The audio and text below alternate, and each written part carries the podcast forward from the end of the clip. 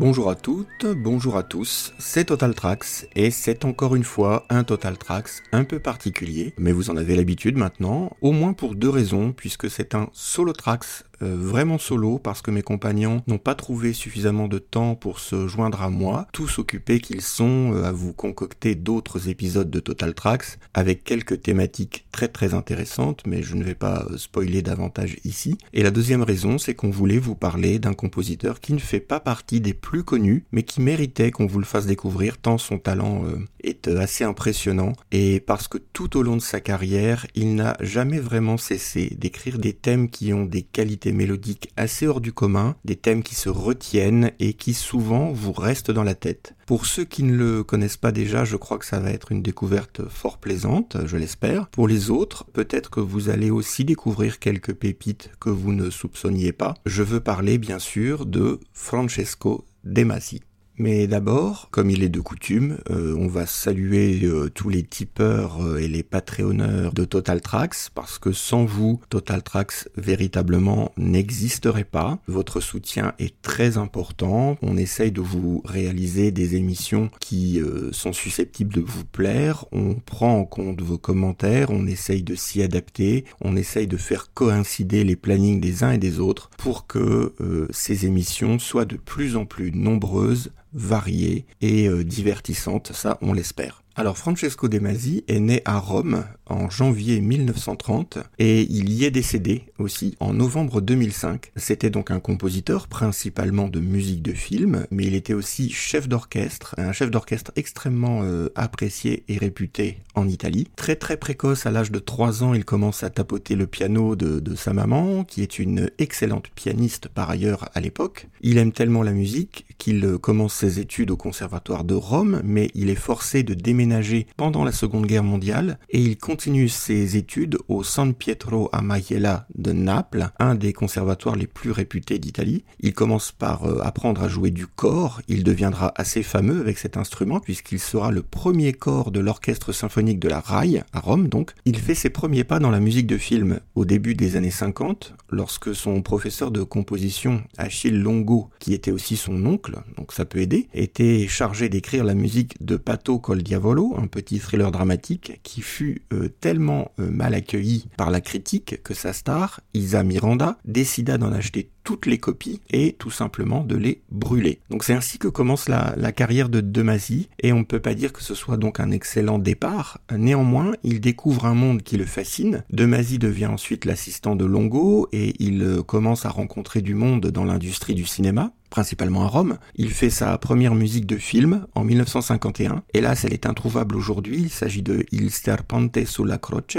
il est alors repéré par Angelo Francesco Lavanino, un maître de la musique de film à cette époque, et il devient son assistant, notamment en travaillant sur The Lost City de Henry Hathaway. Puis, euh, il rencontre un réalisateur italien, Folco Quilici, qui l'emmène en Argentine, où il va faire pas mal de documentaires. Il revient euh, ensuite en Italie, où il co-compose avec euh, Giovanni Fusco le score de Colferro et Colfueco. Alors en français, c'est par le fer et par le feu, son talent est remarqué et on l'embauche par la suite sur une multitude de péplums. Ses musiques sont encore assez génériques à l'époque et on ne discerne pas véritablement ce qui va euh, faire son style. Son style va, apparaître déjà de manière plus prononcée avec le premier morceau qu'on a choisi de vous présenter qui vient d'un film intitulé euh, Lo Spettro, le spectre du professeur Hitchcock. C'est un film de Ricardo Freda réalisé en 1963. C'est un pitch euh, somme toute assez classique. à l'aide de son amant la, superbe Barbara Steele entreprend de tuer son mari, le professeur Hitchcock. Donc j'ai bien dit Hitchcock, hein, ça n'a rien à voir avec Alfred, mais bientôt donc des événements un peu étranges, voire surnaturels se, produisent, amenant le couple euh, illégitime à se demander si le, brave professeur ne serait pas revenu d'entre les morts. Alors il s'agit d'une sorte de spin-off d'un film également réalisé euh, par Ricardo Freda en 1962 qui s'appelait The Horrible Dr. Hitchcock, l'effroyable secret du professeur Hitchcock Donc Ricardo Freda, là, il essaye de refaire son, succès de l'année précédente avec cette version quasi inversée, puisque cette fois c'est Barbara Steele qui est la meurtrière. De Masi, lui, va être appelé à la rescousse par le réalisateur, qui est complètement insatisfait de la musique d'un certain Franco Manino, qui est un célèbre compositeur de musique classique et d'opéra italien à l'époque. Euh, de Masi écrit la partition en une dizaine de jours. Il y rend un peu hommage d'ailleurs au son de la hammer. Vous reconnaîtrez sûrement euh, dans le morceau qu'on a choisi l'utilisation de la clarinette basse qui était très chère à James Bernard, le compositeur de la hammer. Mais ce qui retient l'attention, c'est surtout le sublime thème nostalgique qu'on va vous faire écouter ici. À noter qu'au générique d'ouverture, ce n'est pas le nom de De Masi qui figure comme compositeur de la musique, ni même euh, l'un de ses pseudos habituels, mais celui de Frank Wallace. De Masi, n'avait pas le droit d'utiliser son pseudo habituel, qui était Frank Mason, comme il y était invité dans les coproductions euh, italo-britanniques ou germaniques. Pour la petite histoire, De Masi était euh, un ghostwriter qui était très très utilisé en Italie et il a écrit bon nombre d'œuvres officiellement attribuées à d'autres compositeurs, dont certaines partitions de Franco Manino. Et voilà, tout s'explique. Je vous laisse avec ce, ce, premier extrait donc de Lo Spectro, le spectre du professeur Hitchcock. Voilà,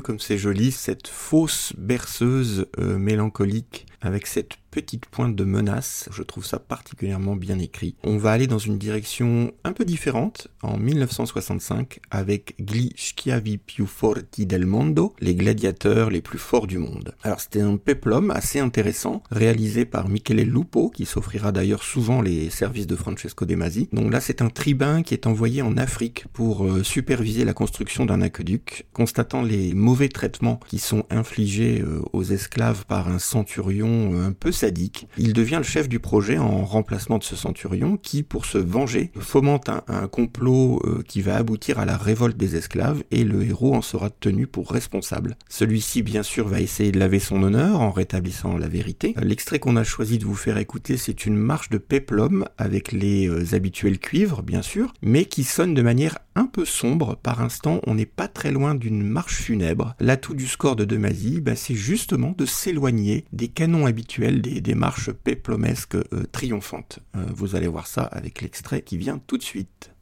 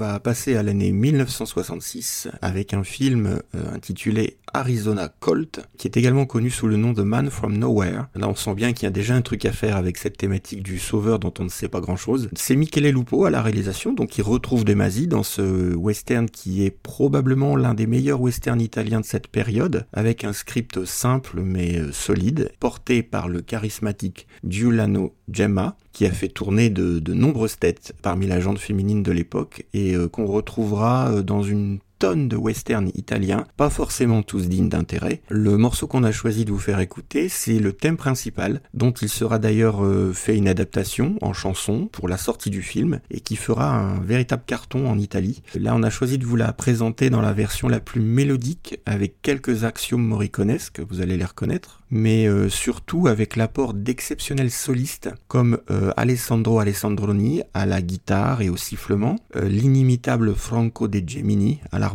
c'est un score qui est sorti sous l'excellent label Beat Records, un label italien dirigé par Daniele De Gemini, qui est un passionné avec qui euh, j'ai déjà pu échanger plusieurs fois et qui n'est autre que le fils du célèbre harmoniciste euh, Franco De Gemini. Allez, on va faire une petite balade en Arizona. Enfin, en réalité, le film a été tourné comme bon nombre de westerns italiens de l'époque en Espagne, dans la région d'Almeria. Mais ça, c'est pas très important. Ce qui compte, c'est que on a affaire à un western assez rigolo.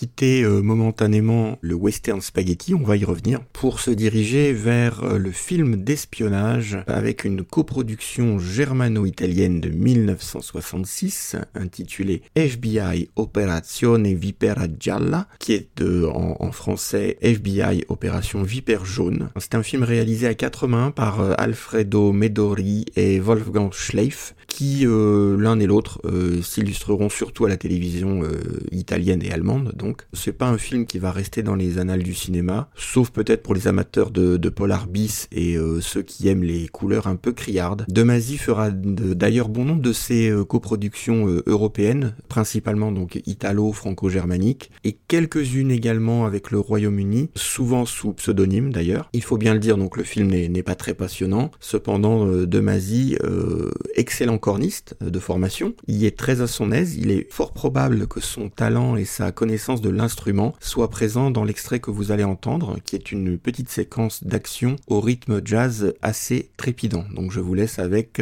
FBI Operazione Vipera Gialla.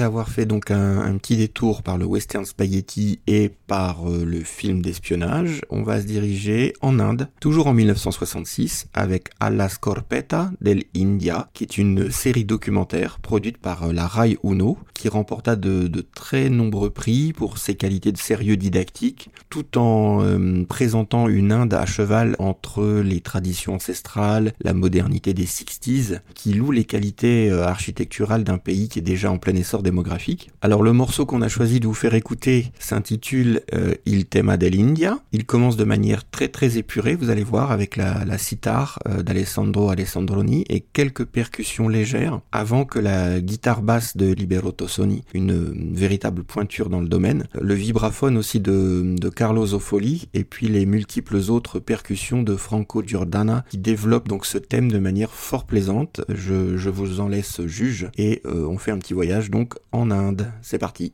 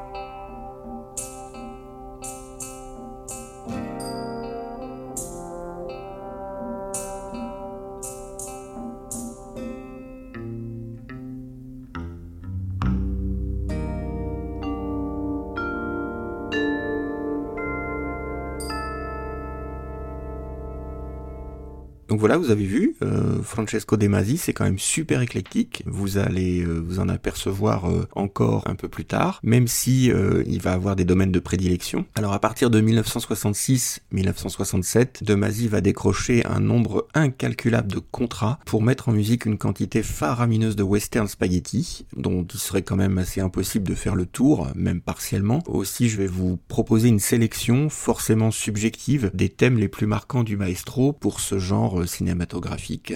Commençant par Vado la mazzo e torno, je vais, je tire et je reviens en français. Donc c'est un film d'Enzo Castellari tourné en 1967 qui euh, entamera une relation de travail et de complicité assez longue avec Damasi. Castellari c'est un prolifique réalisateur de western italien et aussi de quelques irrésistibles navets dans les années 80 dont on va reparler un petit peu plus loin. Il est également co-scénariste sur ce film qui met en vedette euh, George Hilton dans le rôle de l'étranger, donc un chasseur de primes qui est un brin magouilleur qui va s'opposer à une bande de hors-la-loi qui projette d'attaquer un train supposé transporter de l'or. Demasi écrit une fois de plus un thème qui se retient super facilement, dont là encore la production lui demandera d'en tirer une chanson. Il y fait un clin d'œil au déguelo mexicain par l'intermédiaire de la trompette tout en utilisant les talents de siffleur d'Alessandro Alessandroni, qui est par ailleurs co-compositeur sur quelques morceaux. Et tout ça est agrémenté de toute une ribambelle d'éléments percussifs assez inhabituels et de, bien entendu, le fameux harmonica de Franco De Gemini, dont je vous laisse découvrir la richesse dans euh, l'extrait que voici. C'est parti.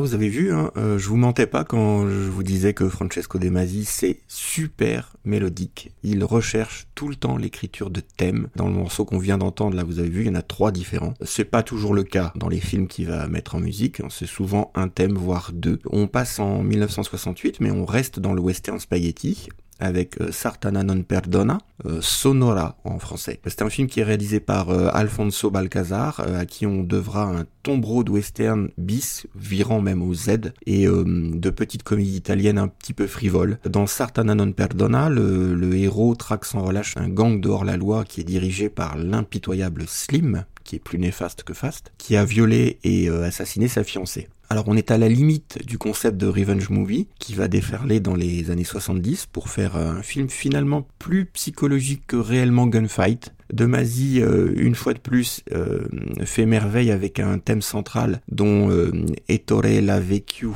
euh, alias Raoul, connu sous ce pseudonyme-là, qui chantera une version pop, qui connaîtra là aussi encore un gros succès. C'est un thème qui, vous allez le voir, prend au trip avec son clavecin cinglant et néanmoins super dramatique. Un jeu à la batterie qui est pas simpliste pour un sou et une écriture pour cordes en contrepoint harmonique bah, qu'on serait bien en peine de retrouver dans la musique de film d'aujourd'hui. Voilà, je vous laisse avec avec euh, Un giorno ti pentirai de Sartana non perdona.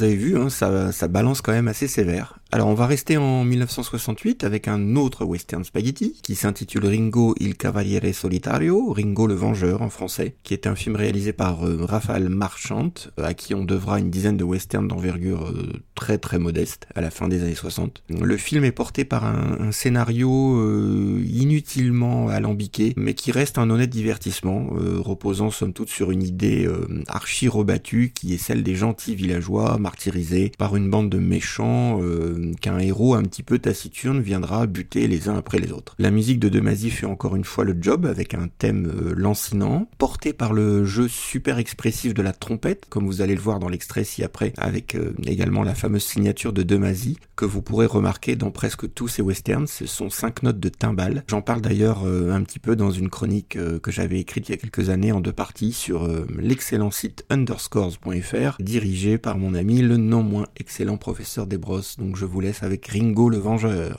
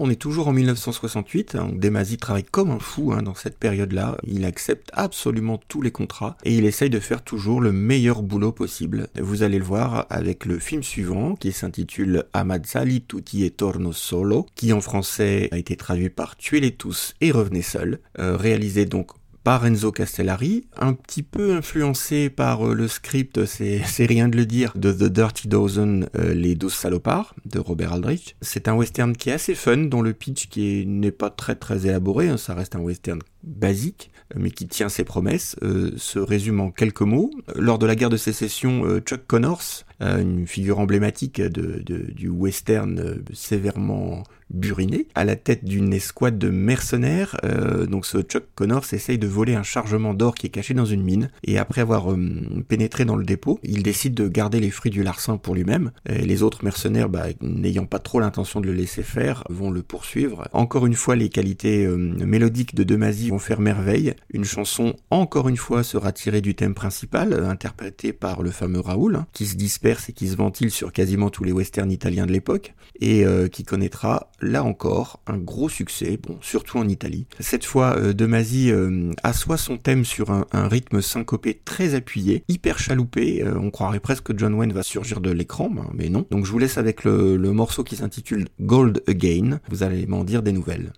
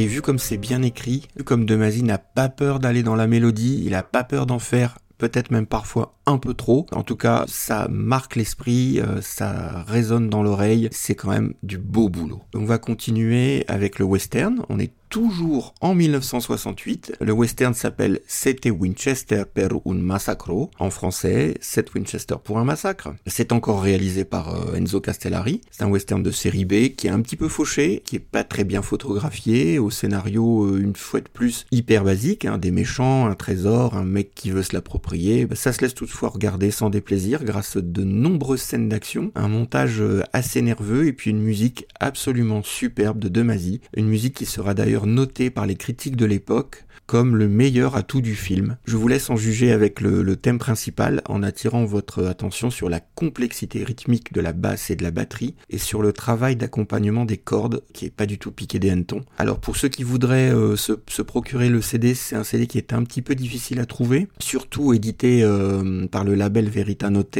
qui est une réédition japonaise de 2005 avec le, meilleur son euh, possible. Les bandes ne sont pas de première jeunesse, hein, ça explique une certaine saturation sur quelques passages, mais vraiment ça vaut le coup d'écoute. Je vous laisse avec Seven Men, qui est probablement un de mes thèmes préférés chez Francesco De Masi.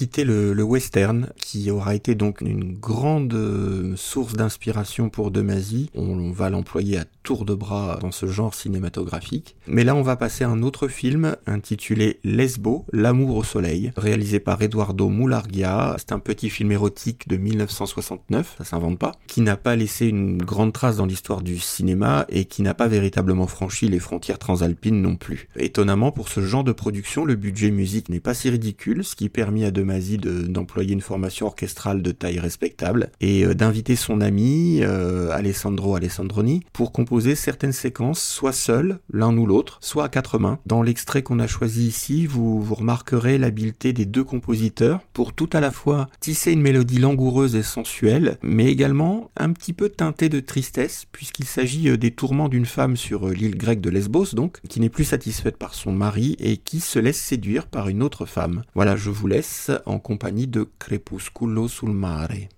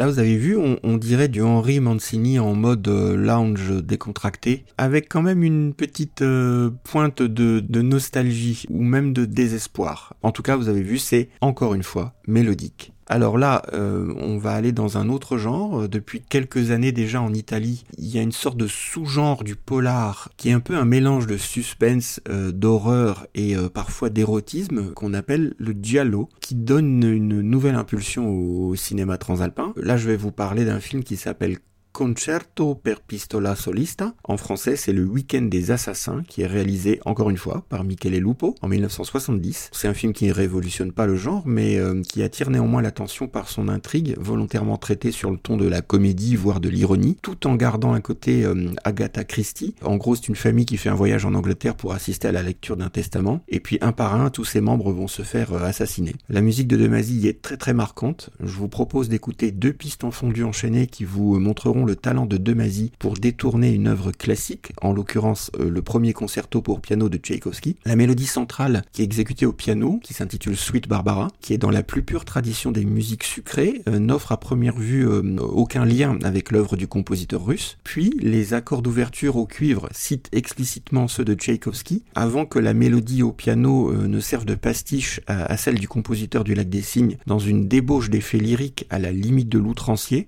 Mais c'est là le grand talent de Demazy de nous amener là où on n'aurait jamais pensé pouvoir arriver. Sur le générique d'ouverture du film, entre chaque groupe de quatre notes des cuivres est inséré un coup de revolver. Ça fonctionne incroyablement bien dans le film et je vous propose d'écouter cette mélodie qui est donc un pastiche mais façon. On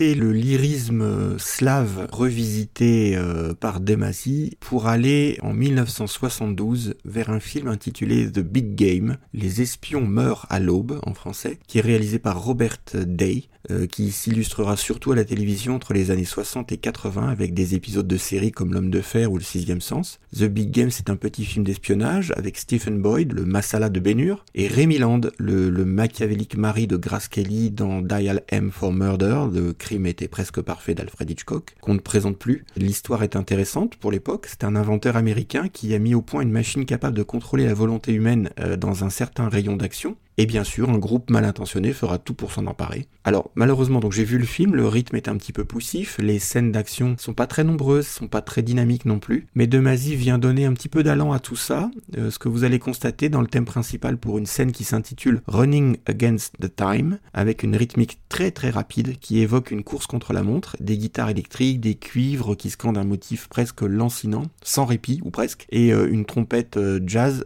qui est bien péchue.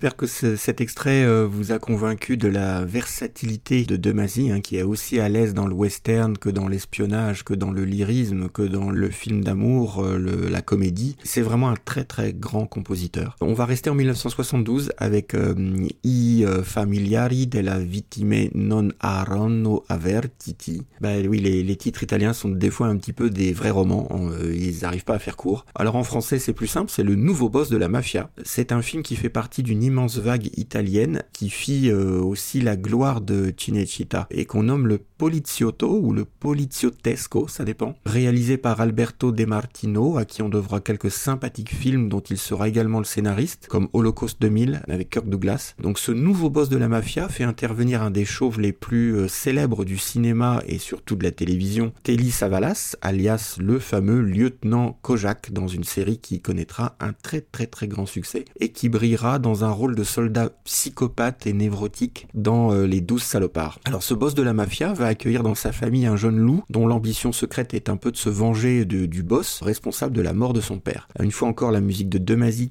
super jazzy avec basse en scansion, trompette bouchée, un saxo fiévreux et puis quelques petites touches de, de piano. Tout ça structure parfaitement le film en l'accompagnant d'un thème hyper malléable dont plusieurs déclinaisons serviront à illustrer les scènes de poursuite et même les scènes d'action, sans laisser de côté les scènes les plus intimistes. Je vous laisse avec ce thème principal du nouveau boss de la mafia.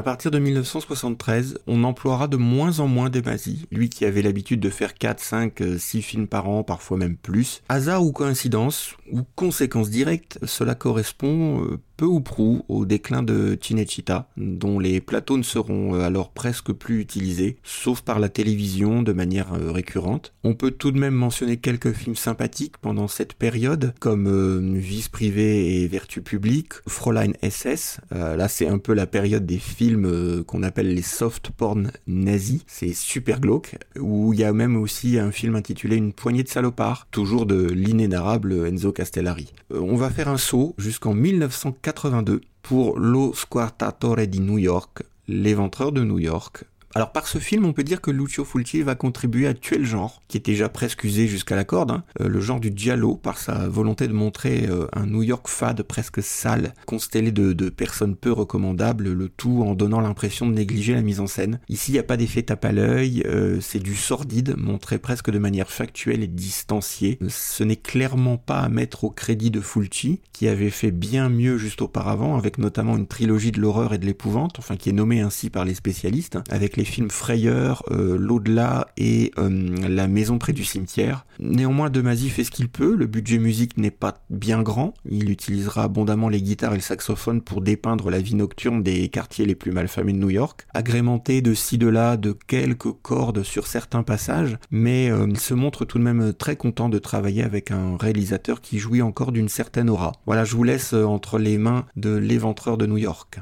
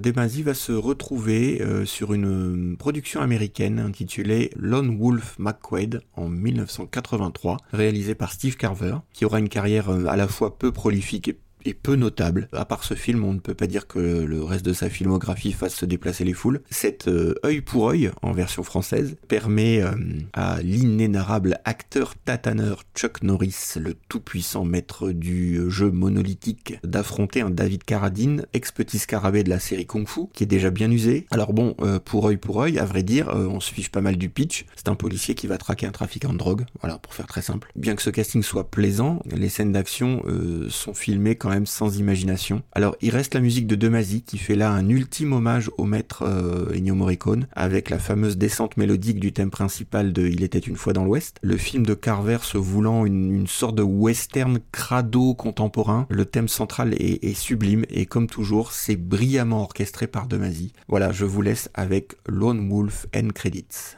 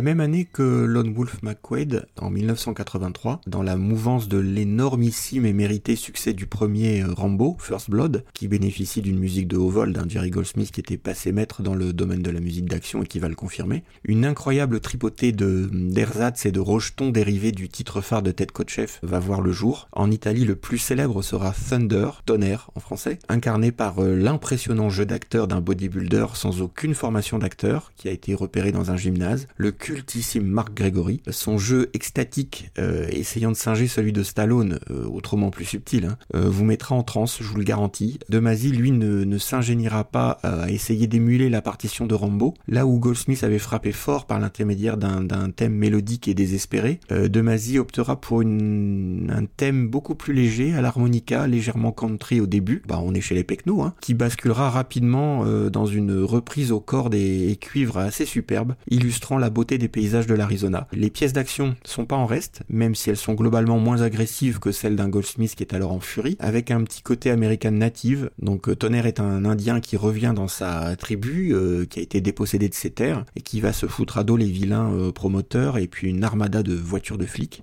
je vous laisse sur les routes de l'Arizona avec euh, un petit montage qui s'appelle Arizona Mountain et Thunder Vengeance. Vous allez voir, c'est mélodique et euh, c'est franchement euh, super travaillé.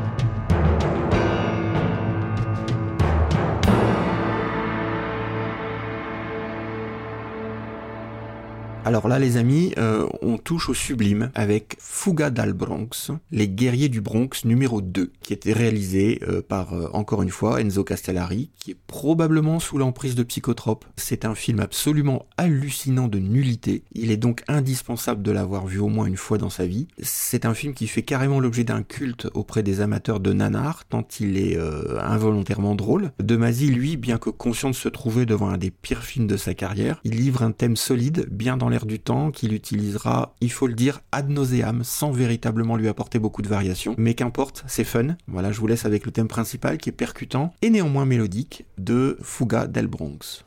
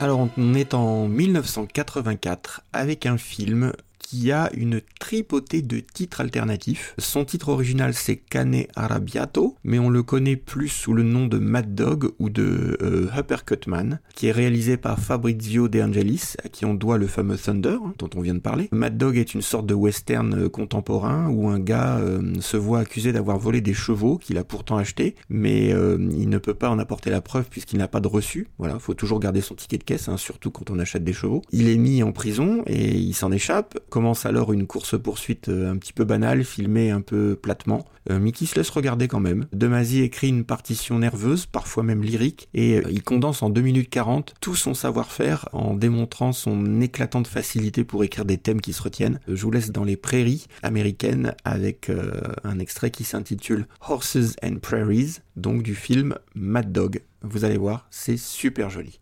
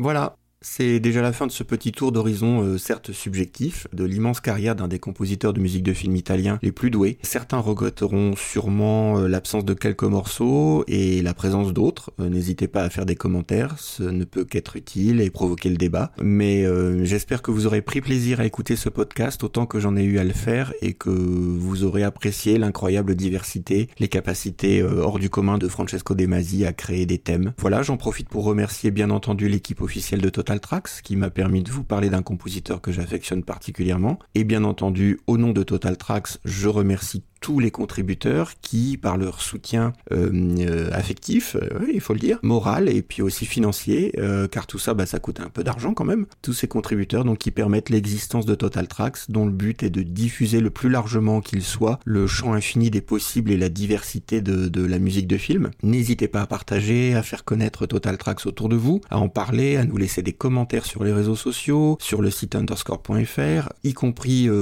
quand vous n'avez pas aimé. Et puis si vous aussi vous voulez devenir contributeur, hein, je rappelle que le premier palier est à 2 euros par mois, ce qui déjà vous donne accès à presque tous les podcasts de manière anticipée. Vous pouvez aller sur Tipeee ou sur euh, Patreon et puis chercher Total Tracks. Ensuite, c'est assez bien expliqué et vous deviendrez les êtres de lumière chers à Rafik Djoumi, dit euh, l'érudit scolastique de l'univers du cinéma de genre, à l'indispensable professeur Olivier Desbrosses et à monsieur euh, l'enthousiaste David Ogia. Je vous laisse avec le dernier volet des aventures de Marc Gregory pour Thunder 3 de 1988 dans la peau de, de Tonnerre, l'Indien stoïque chassé de la terre de ses ancêtres, qui est toujours aussi flamboyant dans son jeu d'acteur. Demasi, lui, au contraire, reste droit dans ses bottes et nous pond un thème d'action bien viril où l'orchestre est épaulé par des sonorités synthétiques de bonne aloi. À bientôt et comme disent les Italiens, grazie mille, arrivederci e felicita.